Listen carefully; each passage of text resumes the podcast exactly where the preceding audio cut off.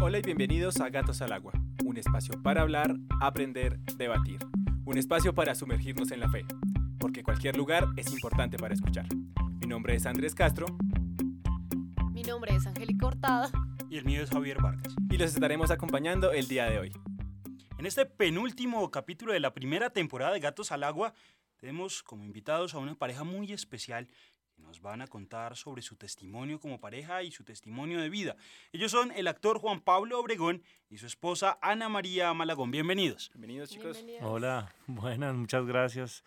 Eh, felices de estar acá, eh, intentando siempre eh, hacer lo que Dios quiere en la medida de nuestras posibilidades y del mundo que se atraviesa siempre. Bueno, muchísimas gracias por la invitación. sé que el que nos invitó es el de arriba y ustedes fueron los que dirigieron esa parte. Bueno, muchísimas gracias por hacernos parte de este lindo proyecto. Bien, pues este tema responde a la solicitud de algunos de ustedes que nos pedían que habláramos también de vida en pareja eh, desde Dios, eh, compartir también una relación no de dos, sino de tres. Juan Pablo, ¿cómo empezó esta relación? Bueno, esta relación empezó del mundo totalmente cuando yo era modelo y mi esposa también era modelo. Estamos hablando ya hace 20 años. Ya nos, estamos, nos están pasando los años. eh, y una relación, pues, pues nosotros decíamos que era bonita, pero sí una relación muy dependiente de lo que el mundo mandaba, muy sexual, la verdad, porque eso es lo que se vivía en, en o se vive todavía, pienso yo, en la mayoría de, de las personas. Eh, gracias a Dios, pues, eh, pues nos dimos cuenta que nuestro Señor nos tenía el uno para el otro en, esa, en, esa, eh, en ese mundo que andábamos. Y, bueno, la verdad que tuvimos que pasar por mm, muchas cosas para llegar hasta acá, hasta nos separamos un buen tiempo y demás. Pero sí era una relación 100% del mundo, muy física, pienso yo, aunque obviamente el tema del corazón que nos enredamos el uno con el otro sí estaba claro desde el principio. ¿Y cómo fue ese primer acercamiento entre ustedes dos? Nosotros nos caímos mal. Esa parte cuéntala tú que... Eh, nos encontramos en un casting. Em, eh, pues yo ya venía de, de, de, dos relaciones de esas tóxicas que uno no quiere volver a repetir. Y pues bueno, eh, por lo menos de mi parte, mi familia nunca me hablaron de la castidad ni de vivir un noviazgo para Dios. Entonces lo único que me, me decían mis papás era pues cuidarse de no quedar embarazada. Eso es lo que en ese momento. Y pues bueno, en un casting nos vimos, la verdad, él es, aunque no lo crean, e, es una persona, era una persona muy tímida. Entonces él pasaba por odioso, por, por, esas circunstancias. Entonces la verdad no me cayó nada bien. Eh, llegamos a ese casting, pues eso sí me pareció súper churro, no lo voy a decir porque estaba con mi mejor amiga y las dos dijimos, uy, qué hombre tan guapo. Pero como yo llevaba muchos años, porque desde los 15 años empecé en el mundo del modelaje, pues siempre tenía un perfil de que los hombres del medio pues eran muy bonitos y todo, pero pues bonitos pero de aquí brutos nada y tampoco de aquí, ¿no? pues que lo único que querían era pasar un rato y ya. Entonces, pero me llevó una gran sorpresa. Em, por un amigo en común terminamos en un viaje para ir a dictar un taller de pasarela y pues el Señor permitió que nos fuéramos conociendo y la verdad me di cuenta que era diferente a todo lo que había visto. Era un hombre, y es un hombre con un gran corazón, entonces, bueno, empezamos a conocernos realmente porque uno en ese mundo vive lleno de máscaras, ¿no? De aparentar, del físico, de lo que tienes, de dónde has ido, de dónde viajaste. Por eso le parecía un poco antipática porque como yo había regresado de México, me había ganado un concurso de modelaje. Entonces yo hablaba solamente de eso. Entonces le caía un poquito gordo por, eso. Por eso fue que les decía que, que, que, me parecía, que nos caímos mal, porque me parecía creída, porque yo esta mujer, porque viajó, que se cree, y es que para mí el tema de viajar en avión, de hecho, yo de pronto en ese momento no había montado nunca en avión, entonces porque mi, mi vida obviamente fue bastante diferente a la de Ana en muchos aspectos antes de, entonces pues bobadas que uno tiene en la cabeza y por eso simplemente me cayó como gorda, porque decía, que se cree? No, pues qué chévere viajar. y yo en el fondo queriendo hacerlo, ¿no? y bueno, y en ese momento que nos conocimos, pues él tenía novia tenía novia. Ah. Ella, ella le corrió el butaco. Pero no, algo que para mí también fue como muy especial fue que él se portó muy respetuoso conmigo en el viaje y eso no sucede porque él tenía su novia. Entonces eso para mí fue, o sea, de esos no hay. Apunten, esa estrategia funciona. Notas para conquistar. bueno, check. No, la verdad es que yo nunca, yo siempre fui de la idea de si uno tenía una novia, hablando del mundo, ¿no? Pues en Dios ya es otro tema, Mm. pero hablando del mundo, si uno tenía una novia y estaba bien con ella, pues, pues ¿para qué tener otra persona? Si ya no estaba bien, pues yo era la idea de terminar y ya, aunque yo no tuve muchas novias, honestamente, pero pues como que para qué uno jugar con el corazón, de alguna manera eh, eh, fue como mi, mi, mi forma de crianza o de pensar como que pues no era necesario poner cuernos, ¿no? Entonces, eh, por eso no, no ni, ni intenté darle un beso a ella en ese viaje ni nada, porque pues tenía a mi novia. Sí, pero desde ese día eh, se sintieron las maripositas Las en el estómago. Eso íbamos a preguntar, ¿y cómo fue ese proceso de enamoramiento, de conquista? ¿Cómo? Ella me conquistó. Lo peor es que sí, o sea, de alguna manera, eh, pues a mí me empezó a, a- a llamar la atención ella porque yo tenía problemas como, había empezado en problemas como con la novia que ya llevaba como casi un año con ella, un buen tiempo. Y mm, eso fue como en, en mi paso de la- del modelaje a la televisión. Y esta pelada empezó como a ponerse muy celosa y a mí eso no me gustaba. Entonces ahí fue cuando Ana María empezó como a, a acercarse un poco más. Y yo eh, lo digo y es verdad, empezó a portarse bonito, pero pues respetuosamente, porque lo que esta pelada no hacía, Ana María hacía. Entonces, por ejemplo, un día cumplía años y yo vivía donde un amigo y ella era amiga de ese amigo, el que nos llevó al viaje, El- el como el Cupido. Celestino. El sí. Cupido, sí. Este, y, y me tenía un cumpleaños sorpresa, por ejemplo. Entonces ella dice que no, que no empezó a portarse bonito. Entonces, ¿qué es un cumpleaños sorpresa? O sea, sí, Sí, sí. entonces de esa manera empezó como ella y a mí como que empezó a meterse, a meterse y a mí me gustaba mucho. Y hasta que un día em, el tema mío fue que, uy, esa parte que nos encontramos en, en la Ah, boutique. eh, no le había contado al amigo que les dije que se, él fue el que hizo todo el...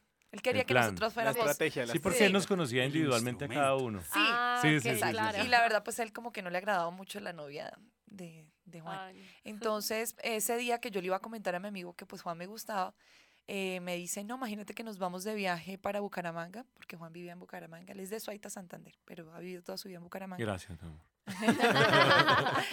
y em, habían planeado que se iban con la novia a presentarla a la familia. Yo dije, pues si la va a presentar es que las cosas van formales. Yo definitivamente pues ya no me voy a, a montar en ese bus sí. porque no, ahí no voy. Y nosotros estábamos hablando de eso cuando él va entrando a la boutique donde estábamos con mi amigo, con la novia. Nunca nos habíamos encontrado en esa Todos situación, Mm. exacto. Entonces él entró, me la presentó, yo mucho gusto, pues entre, entre comillas simplemente éramos amigos. Y al otro día se iban de viaje.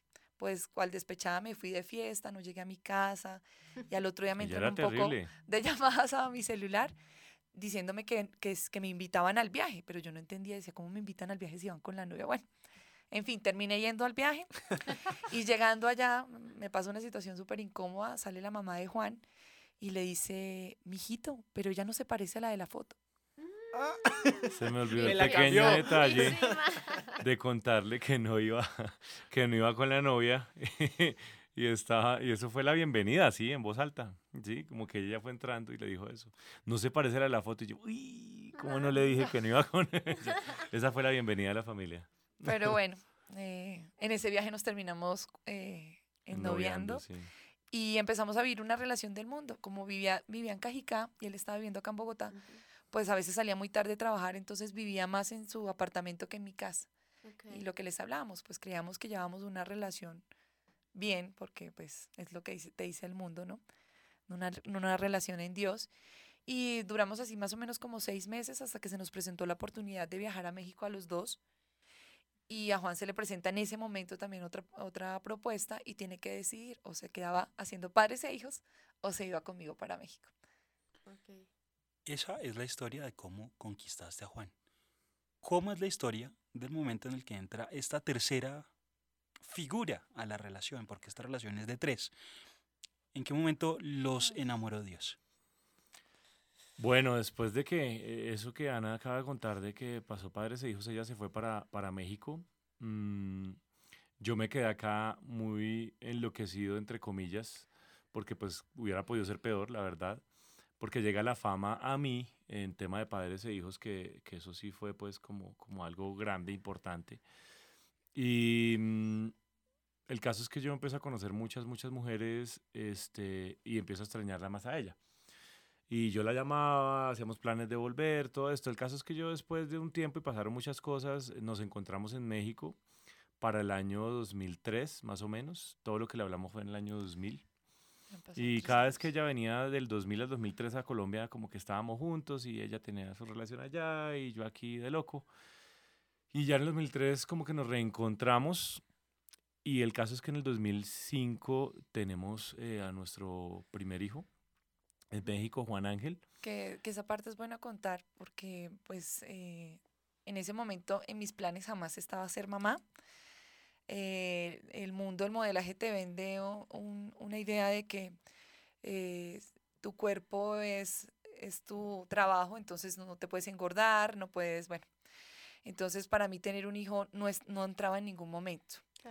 Y pues ya había planificado durante mucho tiempo con, con cuánta basura hay en el mercado. Aunque sí lo hablábamos como por hablarlo, no sé. Sí, Juan siempre me había dicho que quería ser papá joven, pero yo lo veía como una charla. Sí, sí. Sí, sí, muy chévere y todo, pero la realidad no es así. que era mentira. pero los planes del Señor eran diferentes a los que yo tenía. Quedó en embarazo y la verdad en ese momento yo lo primero que dije, yo no voy a ser mamá. No, y no, y no, y no. Y nosotros estábamos pasando por una situación difícil en la relación, ya estábamos viviendo juntos en México y yo venía con la clara convicción de terminar con él cuando el día de que me entero que estoy embarazada. En ese momento llamo a una amiga eh, en México que en ese momento ya había abortado dos bebés y en ese momento de su vida ella quería ser mamá y no podía. Entonces ella me dijo angustiada, me dijo, no, pues hay que mirar cuántas semanas tienes para tomar una decisión, pero se quedó callada y me dice al fondo, pero un hijo es una bendición. Después llamo a mi mamá, no alcanzo a terminarle a mi mamá de contar las cosas cuando ella me dice, ni se te ocurra hacer lo que estás pensando. Y bueno, yo pienso que, que, que, esas personas fueron parte clave. Y pues por supuesto Juan se sentó conmigo y me dijo, es que yo quiero ser papá. Pero yo lo miraba con cara, es que ser papá no, no es simplemente decirlo. Yo le decía, en ese momento la que estaba trabajando era yo. Eh, estábamos en otro país que no era el de nosotros, mil de cosas, o sea, yo lo Fueron un conjunto de cosas, la verdad. El caso es que, pues, para llegar y, y, y resumir a, a, lo que nos preguntabas, eh, nace Juan Ángel, eh, que eso fue una bendición porque si él no llega, pues claramente esta familia seguramente no, existiría, porque ella sí me iba a terminar ese día, eh, pues en ese, en ese, llegando de ese viaje. Luego, eh, este, sí traen el pan debajo del brazo en cuanto a muchas cosas. No solo el tema económico porque empezó a mejorar, o sea, en el embarazo fue difícil, pero después de que nació empezó a mejorar, pero más la, la, la, eh, como el amor verdadero, como la conciencia verdadera que, que, que, trajo, mm, eh, que, Dios nos mandó con él. Luego viene Juan Sebastián, que ya nos vinimos para Colombia en el nacimiento de Juan Sebastián. Y empiezan los problemas, mm, porque pues ahí cuando nos retornamos a Colombia empieza todo el hombre viejo y todo el tema anterior a jalar, la rumba, los amigos, este, y empiezan a haber problemas con Ana fuertes. Este, fuertes, bastante fuertes. Y a raíz de esos problemas tan fuertes, eh, de llegar eh, prácticamente a, a, a, separarnos, porque todo eso terminó, o sea, eso fue un transcurrir de unos cuatro años de un sub y baja emocional, de un sub y baja laboral, donde todo termina afectando. Y uno sin Dios, pues imagínense cómo es la situación. Terminamos en una separación para allá para el año 2011, más o menos, un tema muy duro porque mm, yo, yo siempre había dicho que nunca iba a dejar a mis hijos porque mi papá me abandonó, bueno, nos dejó cuando, cuando tenía yo como 15 años. Y sentir que uno está repitiendo esa historia que no quería hacer, pues no es nada fácil y más teniendo a los hijos al frente eh, eh, diciéndoles, bueno, me voy.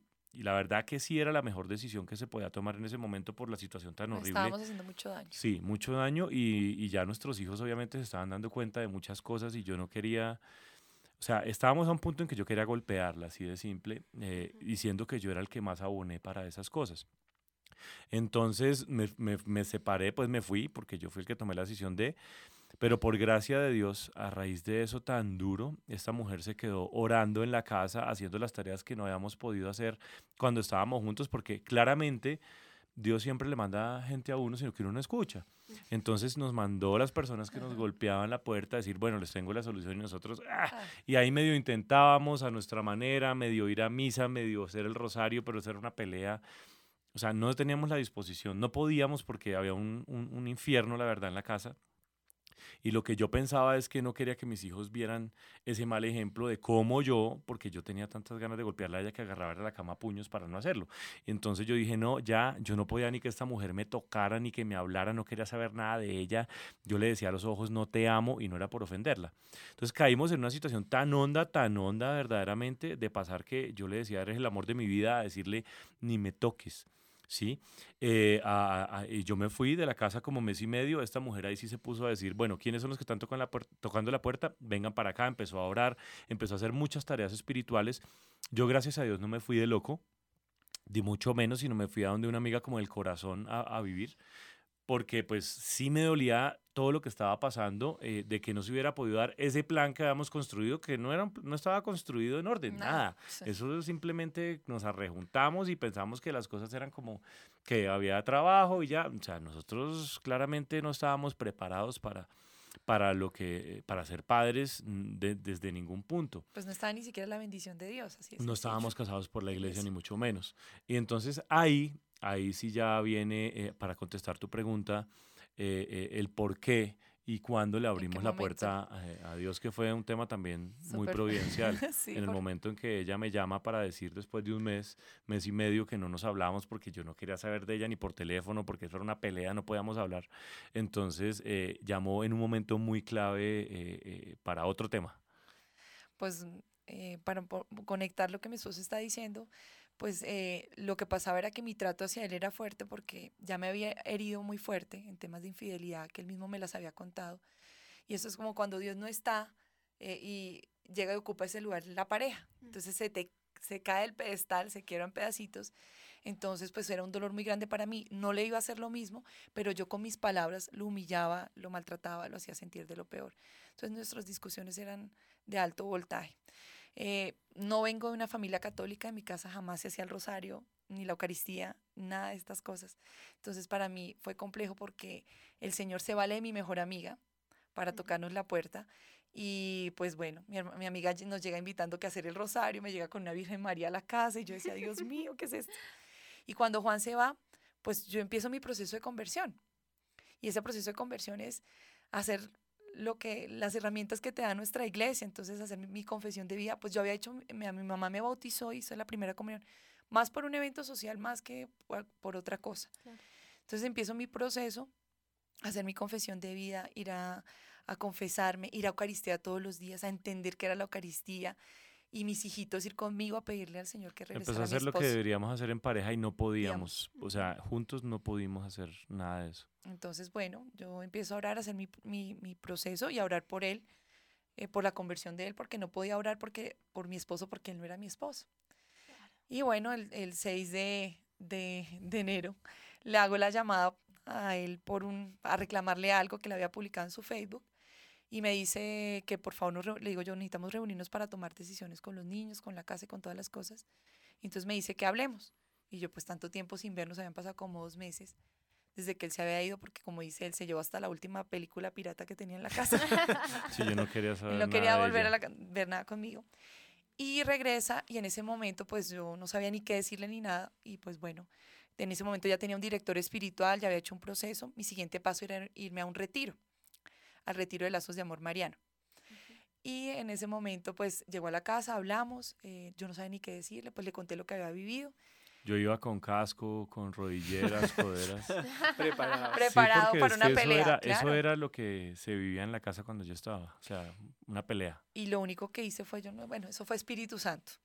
Eh, le dije que por qué no lo intentábamos pero darnos esa oportunidad era de, pues con ayuda, con la mano de Dios, y pues si definitivamente no se podía hacer más nada, por lo menos teníamos que dejar una buena relación por los niños. Yo llego a la casa y eso está cambiada la casa, había un altar de la Virgen, cosa que no existía, la Virgen estaba por allá más guardadita, eh, dejé el televisor y la cama para un lado, los encuentro volteados, eh, y yo dije, no, qué pereza, pero ¿qué le pasó a esta mujer? Y empieza a hablarme y, y, mm, lo del casco y eso es, eh, pues no es verdad, pero yo iba preparado para la, la, la, pelea porque eso era lo que se veía. Entonces me empieza a hablar de una manera tan distinta. Eh, y obviamente empezamos a hablar como del tema de los niños, del colegio. Y un momentico después me dice, ¿por qué, Juan? Yo no te iba a decir esto, pero ¿por qué no lo intentamos? yo vi una mujer como tan la de antes, la, la, la, la, de la que yo me enamoré, que yo dije, Dios, empecé a decir para mí, Dios mío, ¿qué hago? ¿Qué hago? Y ella dígame, intentémoslo, pero de la mano de Dios, yo tengo un retiro, ta, ta, ta, yo he hecho esto, y yo, ay, ay, ay. Y después de un rato que la vi y me, me, me, me, me recordó a esa persona de antes, yo dije, listo, Ana, está bien, intentémoslo, pero de la mano de Dios y no por nuestras propias fuerzas, porque no pudimos. Nosotros definitivamente eh, no somos capaces. Y yo le dije, y hagamos algo, yo me voy a ese retiro que tú tienes, esa, esa, esa boleta, porque si no después no, no va a pasar. Por temas de trabajo ya no iba a Ya venía alguna novela o algo, y yo dije, no, hágale de una vez, pues eso fue ella, como ella lo cuenta, no lo podía creer. Em, yo tampoco, porque yo no iba a eso. La verdad, yo no iba a eso. Yo iba a ver a ver qué íbamos a, cómo iba, quién iba a pagar el colegio. Lo, Habían dado fruto las oraciones. Mm, sí, exacto. El caso es que... El testimonio arrastra más que cualquier cosa. exacto, sí. Y, y mm, entonces tomamos la decisión ahí, le dijimos a nuestros niños en ese momento y fue una locura, porque pues ellos estaban felices me ayudaron a recoger todo lo, de, lo, de, lo del carro, a traer las cosas y me fui yo de retiro y pues ustedes saben lo que pasa en un retiro. Allá Dios se encargó de mostrarme la belleza de personaje que yo era. Yo creía que yo no hacía daño, yo creía que, que era buena persona. Y no es que fuera mala persona, pero es que uno definitivamente está tan lleno de cosas, tan lleno de pecado, que, que, que allá Dios se encarga de mostrarle a uno a los que no han ido de retiro no es que crean que allá le dicen a uno, usted hizo esto. Nada, eso es una reflexión profunda donde Dios se vale de muchas cosas para mostrar la vida de lo que, lo que es uno y llegué con todas las ganas. Llegué hablándole hasta de castidad. Y yo dije, no puede ser. Eh, y ahora el reto era obviamente que ella se fuera pronto de retiro porque pues uno, o sea, a ver, no íbamos a remar solo para un lado y sin plata este, y por gracia de Dios, a los 20 días pusieron una, eh, eh, nos puso una boleta para ir. Y, Ana ya empezó eh, su proceso después de eso. Salimos con ganas de 100% a, a batallarle en Dios, a servirle a Dios, ganas de, decir, bueno, si nos hubieran dicho suban de rodilla a Monserrate, seguramente lo hacemos, porque pues yo me fui a servir esa, esa Semana Santa por allá eh, con bota de caucho a fincas, a echar pata y hablar de Dios. Ah, bueno, lo importante el apoyo de una comunidad, porque mi amiga pertenecía en ese momento a una comunidad y ellos orando. Yo decía, ¿cómo pueden unas personas que no nos conocen levantarse a las 3 de la mañana a ofrecer una coronilla? Yo decía, esa gente está loca. Sí, una comunidad nos adoptó y nosotros no sabíamos bien. Y obviamente con esa comunidad ya empezó el servicio y esa es la comunidad a la que, hoy en día pertenecemos. que se llama Misioneros Laicos de la Sagrada Familia. Y lo importante, un acompañamiento de una dirección espiritual, de un sacerdote, de una comunidad. Eso es parte clave, o sea, uno solito en esta batalla no puede estar, uno tiene que tener esas herramientas. Entonces así Dios transformó ese casco y esas rodilleras sí. en una armadura que hoy lucen los dos, casualmente. Así, ahora sí. acá. Nos están mostrando en este momento su anillo de, de matrimonio y eh, pues aprovecho para hacer mención de unos eh, lindos rosarios que lucen ellos, con unos pequeños dijes muy eh, simpáticos de la tienda de Ana, que pues, hoy en día el comercio es diferente, porque pues sí le seguimos trabajando a Dios, yo le trabajo a Dios, pero la verdad también tengo que trabajar en el mundo porque soy el proveedor de, de mi hogar. Eh, sí le decimos que no a muchas cosas, inclusive de televisión, cosa que no es fácil porque el tema de la televisión pues es muy comercial y los productos que se hacen normalmente no, no, no ayudan a un crecimiento ni de fe, ni, ni, ni, ni, espiritual, ni de, nada. Entonces, em, no es fácil decirle, como, como les digo, que no a, a un proyecto cuando hay necesidad de...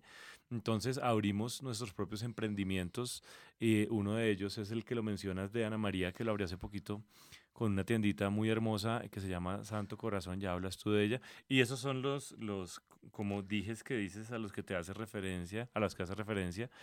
Este, eh, si quieres, hablas una ah, gotica de tu emprendimiento, que es una cosa muy hermosa, la verdad. Es una inspiración con mi mejor amiga, la que estuvo en nuestro proceso de conversión, que ha sido pues una amiga en Dios, un regalito del cielo, y donde buscábamos un lugar donde uno pudiera regalar algo que llevara un mensaje de evangelización por medio de cualquier detalle, un peluche. Entonces, eh, regalamos superhéroes de verdad, el Padre Pío, eh, Santa Teresita del Niño Jesús, bueno, eh, la Madre Teresa de Calcuta, bueno, tantas cosas que uno puede hacer, cuadernitos, agendas, y estos llaveritos pues es como el refuerzo de nuestros santicos en cada uno de sus rosarios, nuestros niños también tienen su santo en, en cada uno de sus rosarios, y bueno, esto fue una inspiración y un proyecto muy bonito que apalancamos proyectos de misioneros en nuestra página. Estamos en Instagram, arroba Santo Corazón JM. Ustedes también, me parece que hablan de, cuando hablan de su matrimonio anterior, decían, se refieren al matrimonio del mundo y no ven mucho la castidad. ¿Qué, ¿Qué es importante en este ámbito en cuanto a la castidad? Bueno, nosotros también en, nuestros en nuestro testimonio, en nuestra charla de pareja que damos, hablamos también de la castidad en el matrimonio. Nosotros no utilizamos métodos anticonceptivos, nosotros hablamos de los métodos naturales y qué importante es esto en la relación de pareja, cuando se puede hablar sobre el respeto, el amor, eh, que la castidad es simplemente un regalo para la pareja en los momentos que uno quiere posponer la vida.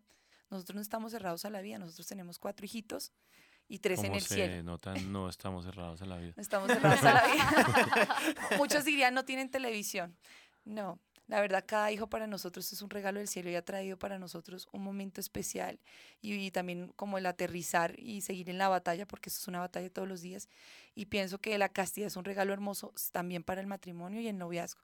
Guardas ese regalo como un recelo para esa persona que el Señor te tiene. Entonces, como nosotros no hicimos las cosas al derecho, entonces, pues bueno, nosotros también hablamos de la castidad en el matrimonio, que Entendemos es una bendición. tanto la castidad que em, cuando nos casamos ya por la iglesia, que eso va a ser siete años. Vamos a cumplir siete años. Em, yo le dije a, esa mujer, ojalá yo hubiera llegado virgen al matrimonio contigo.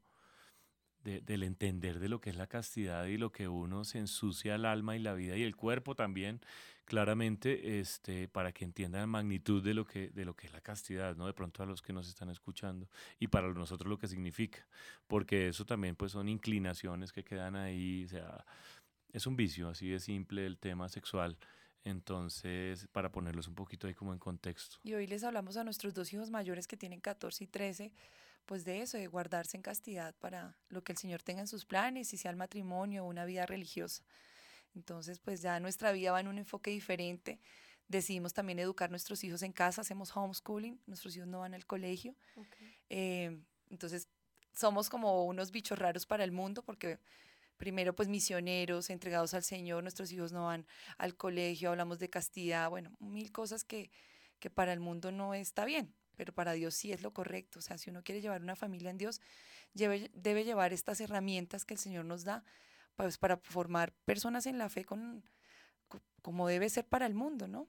Eh, pero igual no queremos decir con esto ni que somos santos, ni que tenemos la vida perfecta, no, todo lo contrario. O sea, lo que pasa es que están las herramientas, lo intentamos, está el manual, pero pues yo trabajo normal por fuera, eh, de hecho en un ámbito fuerte, porque también tengo un tema como con carros y, me he metido mucho por ese lado.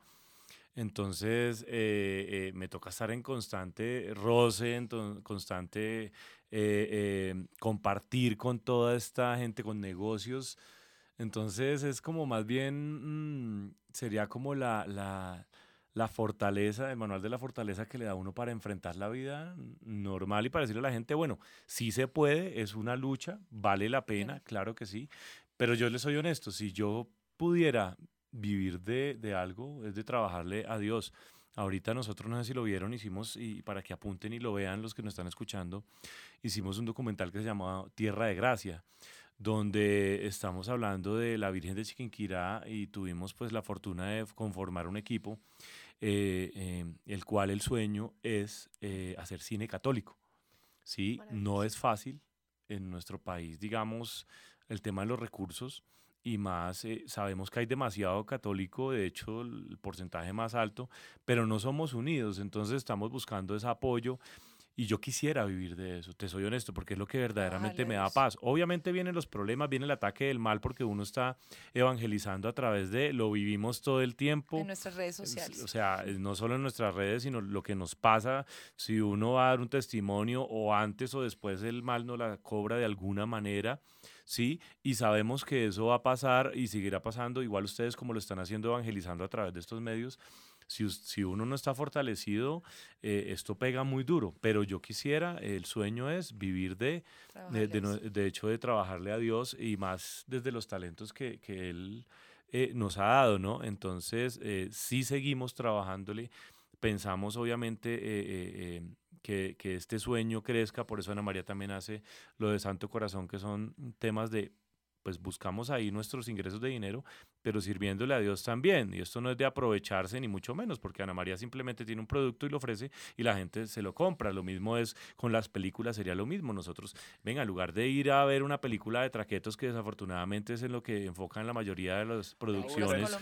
Sí, eh, que eso es lo que le gusta a la gente de afuera. Más bien hagamos un buen producto eh, donde mostremos y hablemos de que sí se puede, que, eh, donde, digamos, hablemos de la palabra de Dios sin hablarla, pero también, por ejemplo, hay un proyecto ahí mismo con Tierra de Gracia que es hacer la película de la Virgen de Chiquinquirá, pero pues el sueño es tan grande que nos vale muchísima plata y queremos empezar, pues estamos en este momento escuchando qué quiere Dios para nosotros tratar de plasmarlo, porque pues una cosa es lo que uno quiere, la otra es el proceso para, para, llegar. a eso, ¿no? Entonces, em, como que me sentí para otro lado, ¿no? Pero... nosotros también hemos visto en sus cuentas de Instagram y demás que son eh, bastante activistas en 40 días por la vida. Entonces, ¿cómo surgió todo esto? ¿Y cómo es su función allí? ¿De dónde surgió esa participación? Mira, yo creo que, y me voy a meter porque si no mi esposita, yo creo que ahí empezaría a hablar mucho porque ella es muy comprometida. De hecho, les cuento cómo es el tema de nuestra fe en ese pedacito y si me voy para otro lado me de la pregunta.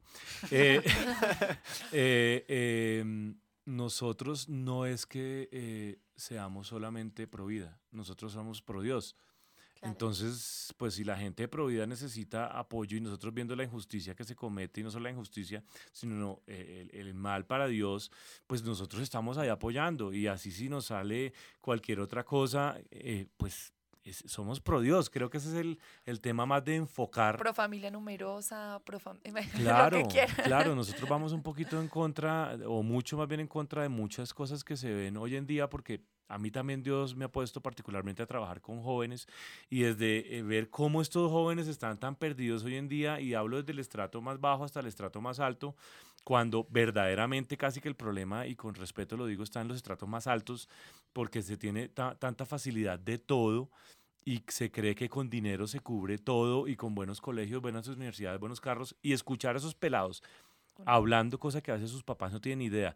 Pelados que se, han intentado suicidar, pelados eh, con veneno, cortándose venas, unas cosas sexuales que yo cuando lo escuchaba decía, Dios mío, yo no hice nada y yo siento que yo fui de los más locos, pero estoy hablando de pelados de 13 y 14 años que ya vivían unas cosas que uno no vivió entonces, todo eso, todo eso es un conjunto de cosas que nos han sumado a decir, somos pro Dios. Por eso el homeschool de nuestros hijos, sí, por eso venimos aquí a decirles, hey, revolvámonos un poquitico a lo que era la vida de antes en ciertas cosas eh, eh, y esto no, no, no adoptemos estos modernismos que lo que llevan es a destruir la familia, a acabar con la vida, como esos 40 días por la vida, al tema de, de, de, la sexualidad, de la, de la ideología de género tan absurda y tan confusa que hay hoy en día, que uno es un retrógrado y habla de estas cosas cuando eso es una confusión clara lo que hay en la cabeza y el mundo te está diciendo, hazlo, no hay lío, aborta a tu hijo, no hay lío, cuando lo que Dios quiere claramente es otra cosa, ¿no?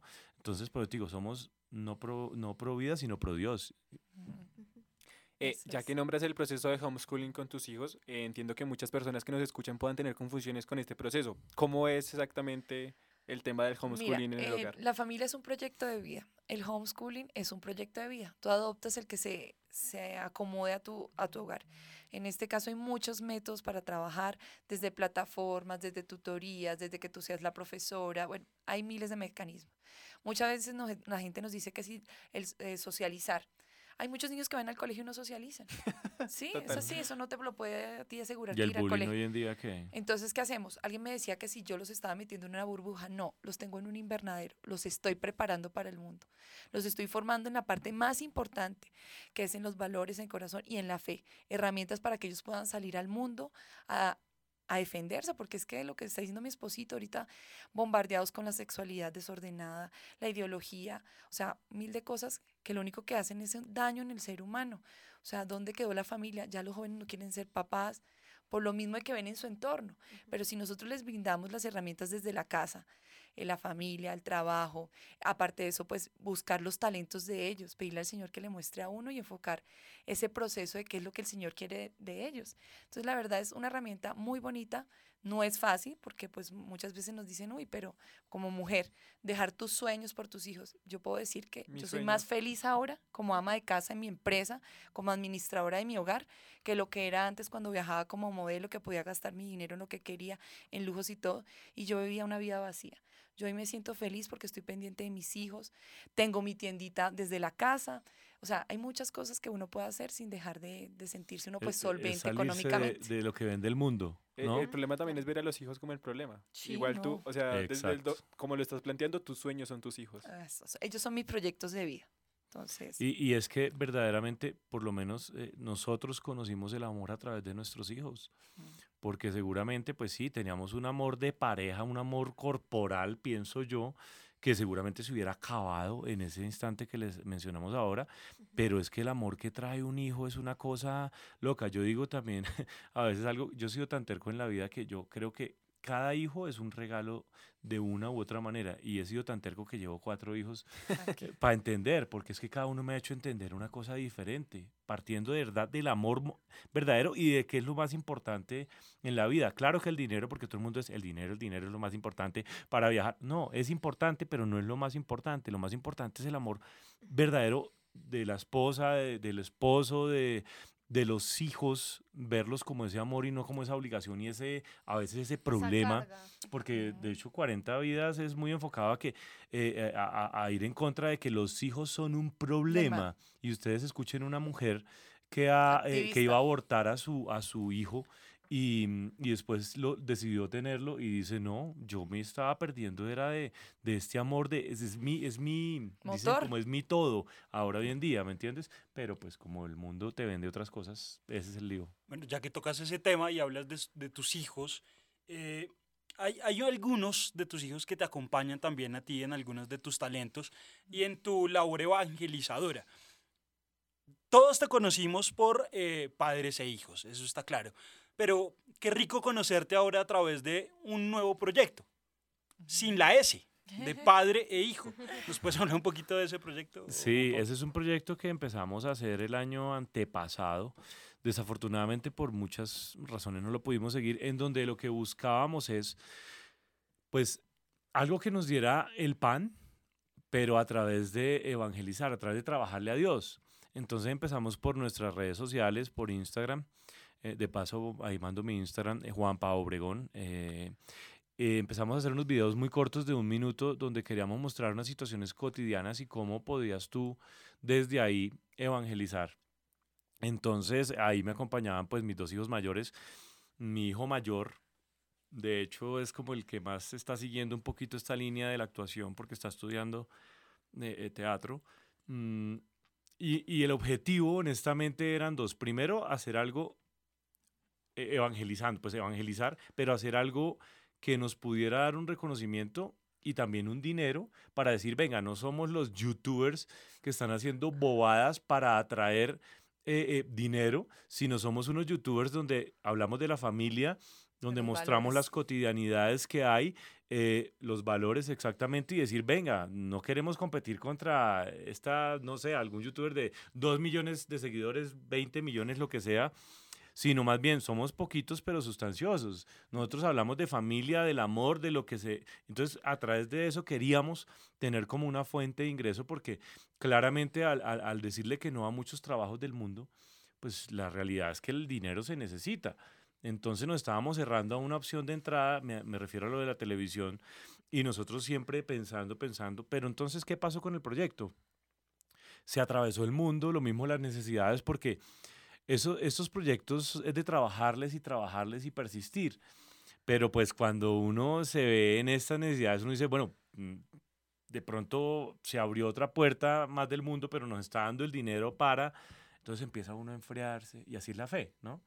Entonces a enfriarse, y si tú no la abonas y la abonas, pues eh, se va enfriando y terminas ahí cada semana confesándote con el Padre de, los pecados que estás cometiendo. No estoy diciendo que sea malo, sino todo lo contrario que confesarse, pues así soy yo. Tengo un pecadito y prefiero ya Padre porque eso se me crece. Entonces, ese proyecto pues tenemos en el corazón este volverlo a echar para adelante, sí.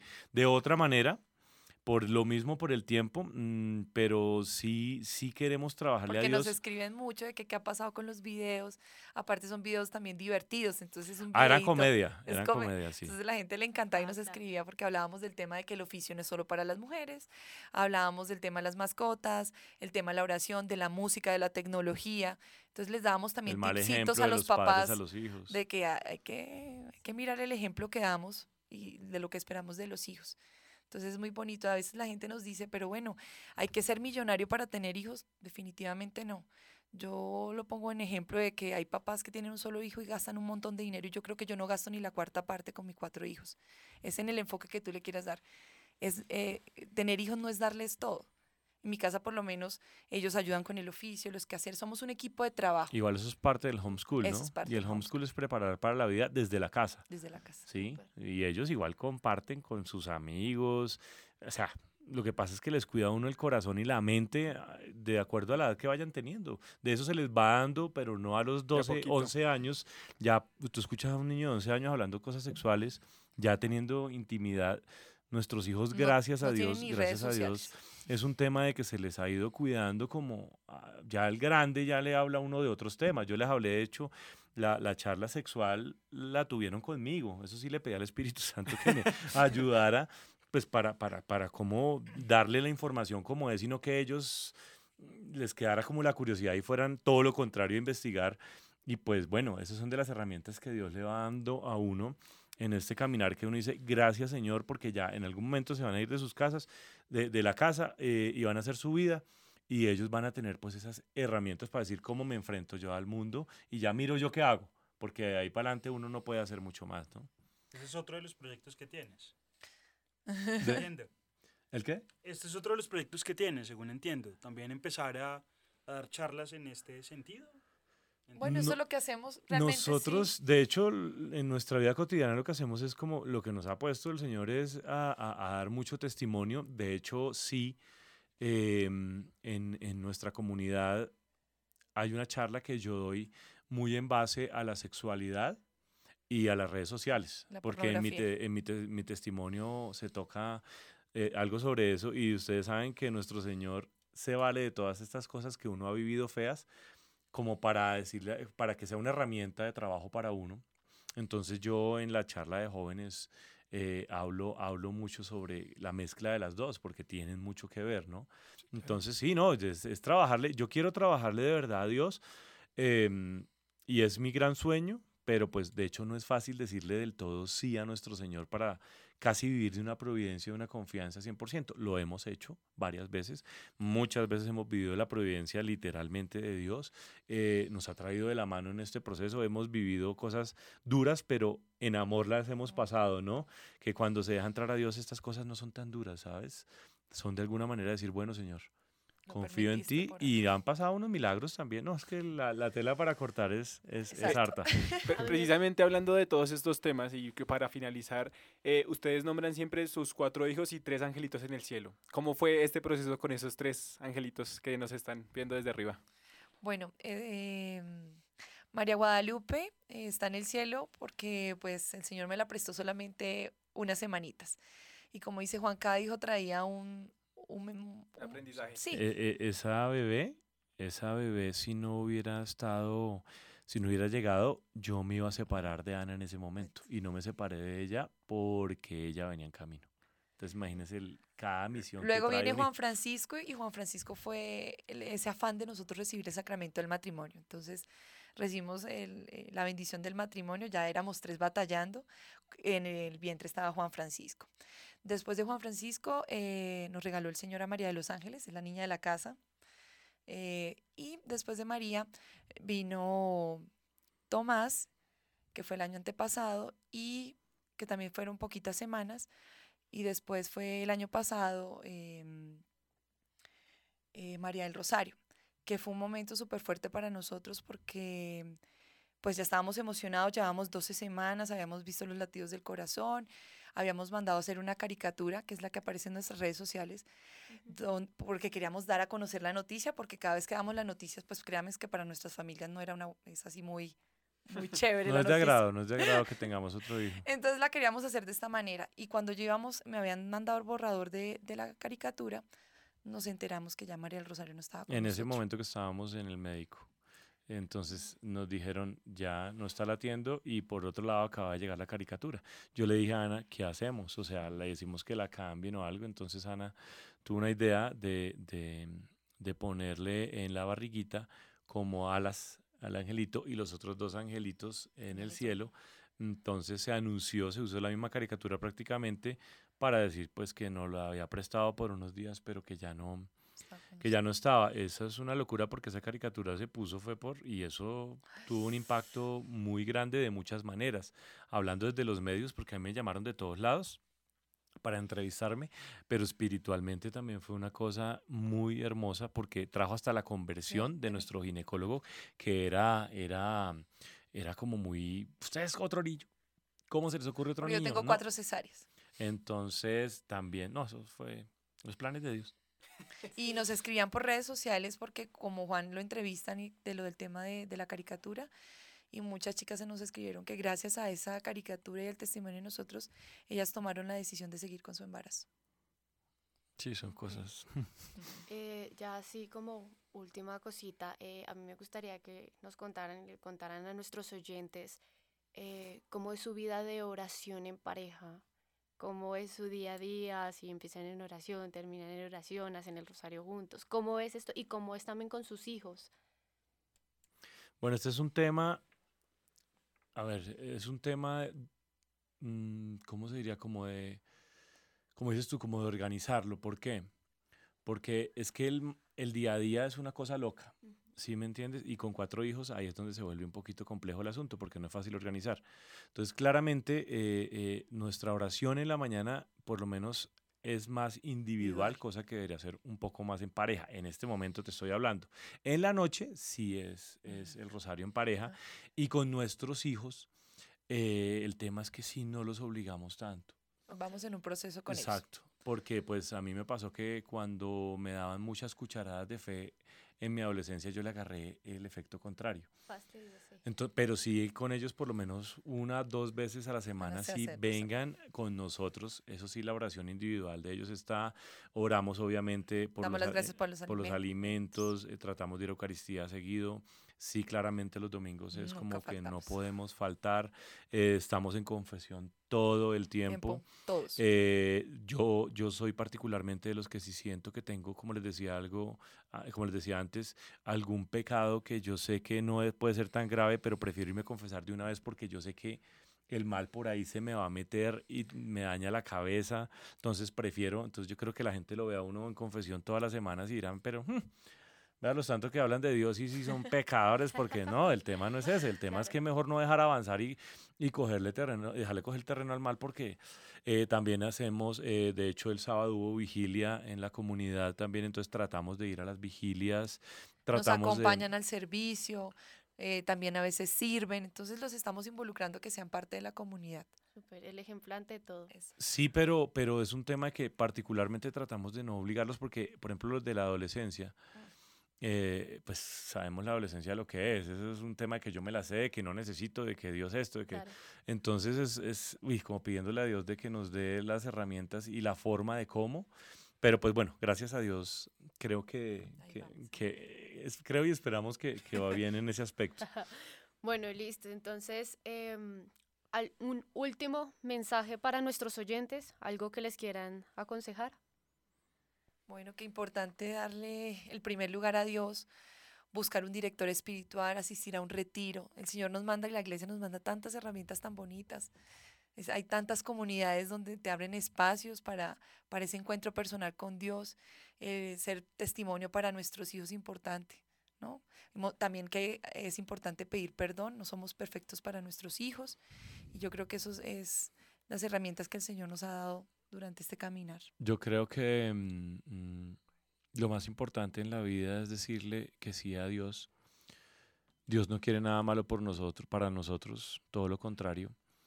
Lo que pasa es que uno cuando le dice sí a Dios, de pronto hay que eh, alejarse o definitivamente renunciar 100% a ciertas cosas, cosa que le repito, no es malo, no es malo. Y el sí a Dios yo creo que vale toda la pena del mundo porque trae en sí la verdadera felicidad, el verdadero amor y la tranquilidad. No se acaban los problemas, pero vale la pena. O sea, Dios tiene que ser el primero en nuestras vidas desde donde estemos.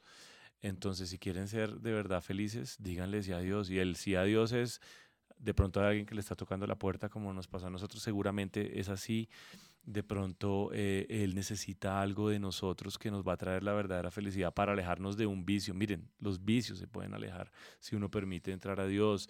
Eh, eh, las intranquilidades, el estrés que nos trae el mundo también Dios se lo controla porque va a estar ahí. Por ahí dicen que decirle a Dios no es que se acaben los problemas, es que se enfrentan o afrontan de una manera totalmente diferente, con discernimiento con paz, con amor eh, y definitivamente eh, ojalá busquen una reconciliación con Dios, que este sea un llamado para reconciliarse con Dios y decir, vale la pena, puedo hacer mucho desde donde estoy para servirle a Dios. Y ojo, el servirle a Dios no es estar que venga voy a contarle mi testimonio a todo el mundo. No, uno puede servirle a Dios de tantas maneras, desde el lugar más horrendo, uno puede sacar a alguien con una palabra ya le serviste a Dios diciéndole una palabra a esa persona, porque esa persona, quién sabe si la necesitaba y de pronto hasta dejó de acabar con su vida en ese momento por una simple palabra que le dijiste en Dios. Entonces, digámosle sí a Dios. Bueno, muchísimas gracias y hasta aquí vamos por hoy. Esperamos que hayan disfrutado el capítulo tanto como nosotros. Si tienen alguna duda, sugerencia, comentario o cualquier mensaje que, mensaje que nos quieran compartir, recuerden seguirnos en nuestras redes, en Instagram como jóvenes raya al piso AMS y en Facebook y YouTube como jóvenes AMS. Recuerden que la forma más sencilla de ayudarnos es compartiendo nuestro contenido, para así poder llegar a más personas. Así que anímense a compartir este episodio con sus amigos. Nosotros los estaremos reposteando. Recuerden que este contenido es llevado a ustedes por Jóvenes Asociación María Santificadora. Mi nombre es Angélica Hurtado. Mi nombre es Andrés Castro. El mío es Javier Vargas. Ana María Malagón. Y Juan Pablo Obregón. Esto fue Gatos al Agua. Gracias por sumergirse con nosotros. Bye bye.